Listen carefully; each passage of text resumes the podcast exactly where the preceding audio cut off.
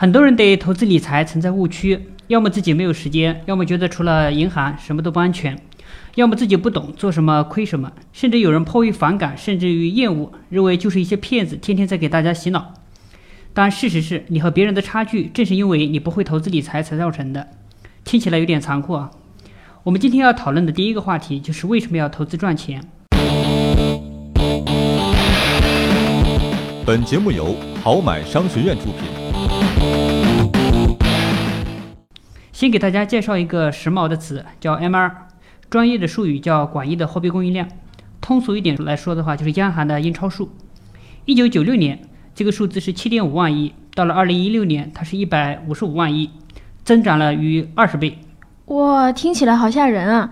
那这个数字对我们来说有什么影响呢？嗯，举个例子来说吧，那个时候的方便面，呃，要一块钱，今年就得卖二十块。那个时候的房子一千块一平方，今天就得卖两万块。那个时候刚毕业，第一份工资每个月一千元，今天刚毕业你就得拿两万块，是不是发现问题了？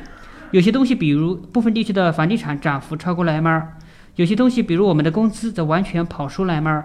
紧跟着我们就不得不去思考了，有没有什么办法来抓住这些长期收益比较好的这个资产？如何弥补工资跑输 MR 的这样一个困境？嗯，是啊，八十年代的十块钱可以买八十斤大米，现在就只能买个两斤吧。八十年代的十块钱可以买大闸蟹十二斤，现在就只能买六条腿儿。过去的三十多年，从小学到大学的费用增长了一千倍，房租呢增长了两千倍，结婚费用涨了几千倍。工资赶不上物价上涨的速度，通货膨胀会吞噬我们辛苦积攒的财富。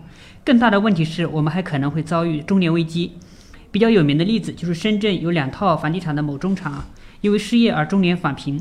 此外，因投资失败、重大变故而一夜返贫的，在我们身边比比皆是。为什么这种悲剧会不断的发生？我们引入一个人一生中的收入和支出曲线来看看。一个成年人工作以后的收入能力是不断增长的。直到四十五到五十岁左右达到顶峰，随后处于一个下滑的状态。到了六十岁以后，唯一的收入就是退休金。一个成年人的支出也是不断的上升的，在三十岁以前大多是入不敷出，三十岁以后基本上能够实现正的盈余。四十五岁后支出会达到顶峰，此后开始下滑。但六十岁退休以后，养老、医疗、殡葬这些支出会直线的飙升。嗯，也就是说，三十岁以前赚的不够花，还可以啃啃老啊。三十岁到六十岁是有盈余的，尤其是四十五岁到五十岁的时候是最土豪的时候。那六十岁以后呢，又将重新回到这个入不敷出的阶段。此阶段只能依赖以前的存款啊，还有呃啊，对，养儿防老来弥补这个赤字，是这样吗？呃，是啊。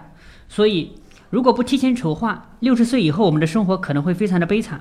这还没有考虑一些特殊的情况，比如说可能存在的薪资下滑、失业导致的收入突然中断，嗯，可能的生病，包括家人大病啊，其他的重大的变故，也有可能是为了提高你自己的生活品质，增加了一些买房、买车、购物、旅游，或者是子女额外的一些教育需求，比如说培训啊、留学啊，以及你可能想提前退休的这样一个愿望。还有两个更大的悲剧，而且是非常确定性的，一个就是我们前面说的通货膨胀。第二个就是你可能活得会更长，这些都会消耗你有限的积蓄。嗯，本以为只有六十岁以后才要担心钱不够花，现在看来，一旦这些意外事件随便哪一个中招的话，分分钟都要去吃土啊！那有什么好的解决办法吗？嗯，在解决这个问题前，我们先看一则小故事。嗯，一个爱下棋的国王颁照，只要有人下棋赢了他，就会答应他任何一个要求。有位幸运的年轻人战胜了国王，但他说只要一点小小的奖赏。就是在他们下棋的棋盘上放麦子，第一格放一粒，第二格放第一格的两倍，以此类推，一直放到最后一格，也就是第六十四格。国王想都没想，觉得是小意思嘛，就痛快的答应了。但是很快国王就发现，即使将自己国库里所有的粮食都分给这个年轻人都不够。这里就隐藏了一个关键词，叫复利。这个被爱因斯坦称为世界第八大奇迹的一个神器啊，它是指在每经过一个计息期后。都要将所生利息加入本金，以计算下期的利息。这样，在每一个计息期，上一个计息期的利息都将成为升息的本金，即以利生利，也就是我们俗称的利滚利啊。每天少喝两杯拿铁，三十年能省下七十万。每年存个一点四万，若每年有百分之二十的收益，那四十年后你就拥有上亿的资产了。一块钱每个月翻一倍，五十一个月之后，你将收获一千一百二十五万亿。一张纸原来的厚度为零点一毫米，对折一百次之后，总厚度为一百零二点六亿光年。而目前的科学家能探索到的宇宙的极限半径，也就只有一百五十亿光年。嗯，说的太好了。我来帮忙总结一下，要使复利的效应最大化，在于三个大的因素：一是要有原始的本金；二是它的投资收益率，当然越高越好，但是稳定和持续也非常重要；三是投资的周期要足够的长。对抗通胀最好的办法就是拿出初始的积累，去投资一些收益率不错且稳定的品种，通过复利和时间的玫瑰，一步步达成自己的财务自由。嗯，道理我倒是懂了，可是我没有本金呢。那我要怎么积累第一桶金呢？这是我们今天要讨论的第二个话题。大家都是怎么赚到自己第一桶金的呢？史学的大家司马迁在《史记·货殖列传》中有这样一句话：“无才作利，少有斗志，既饶真实。”首先就是你在没有资产时，只能靠体力去赚钱，多学习，积累经验，然后追求升职加薪。其次，在你有一定的资产但还不够用的时候，就得靠智力去赚钱。比如通过创意思维、智慧，尽量拓宽自己赚钱的渠道，创造更多的财富。最后，在你财力雄厚的时候，你会成为真正的商人。此时，只要把握住好的时机和趋势，在正确的时间做出正确的投资，然后就能收获更多的利润。到了现代啊，主要有三大类的赚钱方式。第一种呢是出售自己的资源，比如说时间、脑力、体力、风险承受来换取财富。但是每个人的时间体力是有限的，要想获得更多的收入，一是要靠延长工作时间，二是要改进工作的效率。而靠脑力赚钱，你需要提高文凭、经验，善于思考，紧跟时代，还要会做人做事，从而获得自己的脑力附加值。其实比体力活更累啊！风险承受是指你去偷、去抢、去骗，比如混黑社会、开赌场、开黄色网站、进行网络诈骗等等，你获取的财富也会增加。但是要冒着被罚、坐牢甚至死亡的危险。体力活我是做不了，脑脑力活的话，脑细胞也不够用啊。犯法的事儿咱们当然是不能干了，看来只能出卖时间了。啊，等等，我还要追剧，还要陪家人，还要打扮，偶尔呢还要发发呆。哎，时间好像也不是很够用啊。没事，咱们还有第二种赚钱的方式。就是当富二代，比如父母经商的官员的后代，当年叱咤风云的煤老板、拆迁的暴发户等等，一生下来嘴里就含着金钥匙，有能够出售的资源，随便一变现就能够变出金山银山。哎，我认识富二代，但是富二代他也不认识我呀。没事，还有第三种赚钱的方法，就是资本的拥有者用资本去赚钱，比如你开个饭店，自己当大厨，每个月净利润两万。但是如果雇佣一个大厨，每个月呃虽然只能赚到一万不到，但是你多筹集资金，多开两家店，你每个月躺在床上便能轻松的赚三万了。对于更多的普通人来说，通过房产增值、房租收入、利息收入、股权收益、投资收入等，用钱生钱来加快第一桶金的积攒速度，甚至已经成为一种社会的主流价值观了。点击音频下方订阅按钮，及时获取更新通知。嗯，我还知道两种，一是赚信息不对等的钱，靠撮合行业内的交易，所以轻松赚钱，而且是赚大钱，只是需要牵线搭桥，连本金都不需要。嗯，比如说房产中介到处抢房的时候，有时候你不塞点钱给销售，你连房子的影都看不到。二呢，就是靠卖他人对自己的注意力赚钱，说白了就是我有多少粉丝，这种关注度随随便便就能卖到真金白银的。说的太好了，补充一下，我们大多数人目前生活在第一种状态，但努力的方向是进化到第三种人。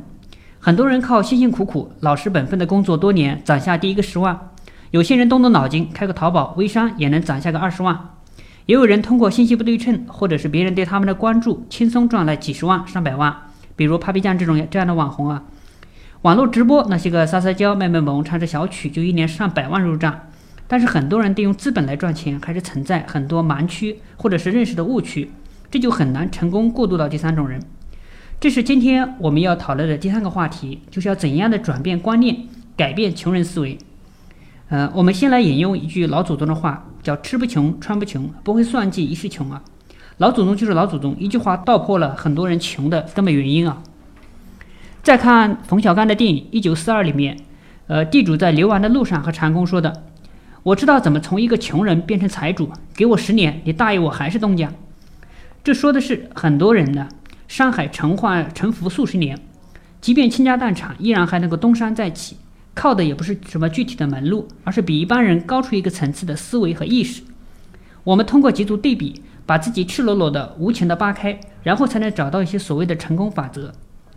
第一个，普通人常常陷入自己的舒适区陷阱，往往会随波逐流。大部分人早已温水煮青蛙，认为自己一辈子就该这样，不相信会有什么改变。既然现在也能过得下去，感觉有时还挺滋润，那就继续这样过下去吧。而上进的人则不满足于现状，会主动的求变。他们不会甘于二十年拿着完全跑不赢通胀增速的工资。所谓的安稳，在他们看来只是短暂麻痹自己的毒药。他们尝试把知识逐渐的变成学识，把学识变成本事，把本事变成能力，再把能力变成实力，不断的思索求变，最终完成向富人的质变。保持自己性格中坚毅、好奇、敢于探索的部分，这样不管是二十岁、三十岁，或者是五十岁，人生都有无数种可能。这正是持续赚到钱的核心要素之一。第二，普通人常做一夜暴富的美梦，不知道你有没有发现，最热衷于买彩票的，往往都是一些文化程度比较低的人，他们总是追求短平快，对赌博、买彩票这种活动，总是抱着惊人的乐观态度。还有打麻将最流行的，正是越来越穷越小的地方。还有传销就更不用说了。而富人则会分解目标，他们喜欢先赚小钱，再一步步把蛋糕做大，抛弃一切幻想，踏踏实实从最小的地方做起，撸起袖子加油干。第三，普通人没钱时不舍得花钱，有钱时乱花钱。没钱时，他们总是想着攒钱，吝啬于花钱买知识、信息，吝啬于买服务。然后攒到钱就大笔的消费，你给他一百块，他会去买米；给他两百块，他会去买酒买肉；给他五百块，他会去买件好衣服。最后还剩下十块钱，也要买几注彩票。因为以前从来没有这样富过，也没有花钱的经验。富人则再怎么没钱，也舍得花钱，花在必要的地方；再怎么有钱，也不会乱花一气，而是会抵住住诱惑，有的放矢。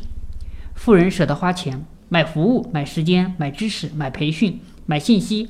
舍得花钱培养深度的关系，在钱面前，时间、人情、知识、技能和商业信息都是生产资源，钱可能是最不值钱的。